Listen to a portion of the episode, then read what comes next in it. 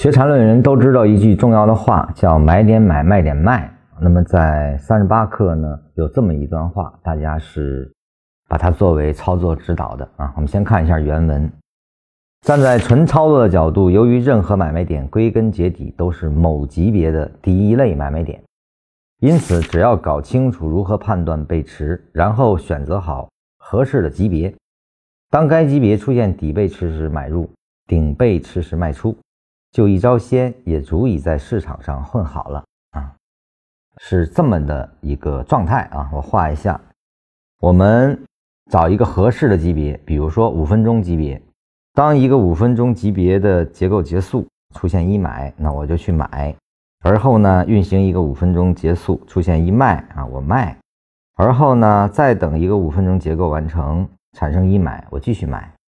产生了卖点对应，我再卖。那么它都是五分钟五分钟的一个标准结构运动啊。那么实际上这个手法在震当中比较规范的啊，我们是可以通过人工处理处理成五分钟级别啊，我们去找它的买卖点来对应去操作的。这里面需要指出的是，在一个比较明显的上涨中的时候，可能就会出现买点级别和卖点级别不对称的情况啊。我再给大家画另一个图，你比如说，你还是做一个三十分钟运动啊，我们以三十分钟为例，出现一个三十分钟的下啊，结构完成，我们去买，买完之后呢，它这个地方往上走啊，走出结构啊，出现卖点，我们也卖了，卖完之后呢，它没跌下去，调了一个五分钟之后，继续的沿着原有方向运动，啊，这个时候这笔回落可能它就不是一个。三十分钟的买点了，这个就是一个五分钟所形成的一买，在三十分钟只是三十分钟的主件啊。比如说我按三十分钟的一卖卖完，你如果不在五分钟回补，那么整个它又继续的完成三十分钟的延伸，在一个生长的过程中，甚至后面的上涨更加猛烈。这种情况的时候呢，你说按同级别的三十分钟买，你就很难用三十分钟的卖找到。买点去对应接回来，它可能还会一路上上啊，所以我们在分析走势和跟踪走势的时候呢，就要做到多级别连立下的操作，才可能使你不做丢啊。在一个单边上涨中用的这个同级别的买卖点去对应的话，可能丢失的是机会。但是这个过程如果是反向发展，比如说是一个三十分钟的下跌，它的延续。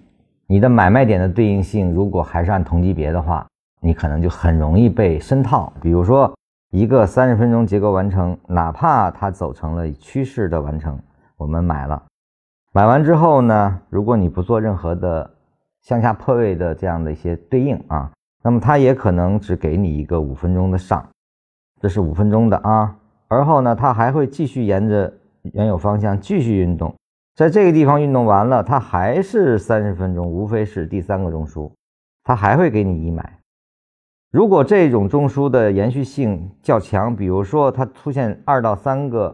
三到四个中枢，在每一个结束之后，它都是构成三十分钟买点，那你这一路买下去，那就深套了啊！因为这种结构，它也不一定一定后面给你对应一个三十分钟上涨。也就是说，在真实的实战中的时候。同级别的买卖点，更多的情况是处理出来的，而不是它真正能走出来。如果你只是沿着禅师说的，不管什么样的级别，我都买点买，卖点卖，按照这个级别内去进行交易的话，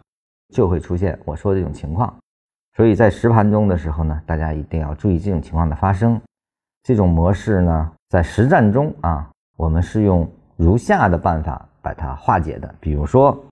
一个三十分钟的结束啊，那我操作的级别，比如说我要一个五分钟的买卖点对应，那我一定是站在三十分钟完成且已经转头的情况下，也就是说，在这一段是一个五分钟结束，那我来这儿买，买完之后呢，这是一个五分钟卖出，我走人。那么由于它是三十分钟的反向的生长，所以说呢，这儿还会给你五分钟的回落，让你继续买回来啊，让你去进行运动，也就是说。我要是做多的情况下，先买后卖的这种操作，必然是建立在一个更大级别是向上生长的过程中，我来展开的。逆势的这种操作是尽量规避，而且是必须的，带着破位这种止损的概念啊，你才可以做尝试啊。这个在利用这套逻辑的时候是一定要知道的，也就是说，一定要顺着更高级别的方向下的生长，比如是日线的向上或者三十分钟的向上运动走势构建中，我们利用次级别的走势的。买点买，卖点卖的方式去把握一下它的节奏啊，这个可能会更加理想一些。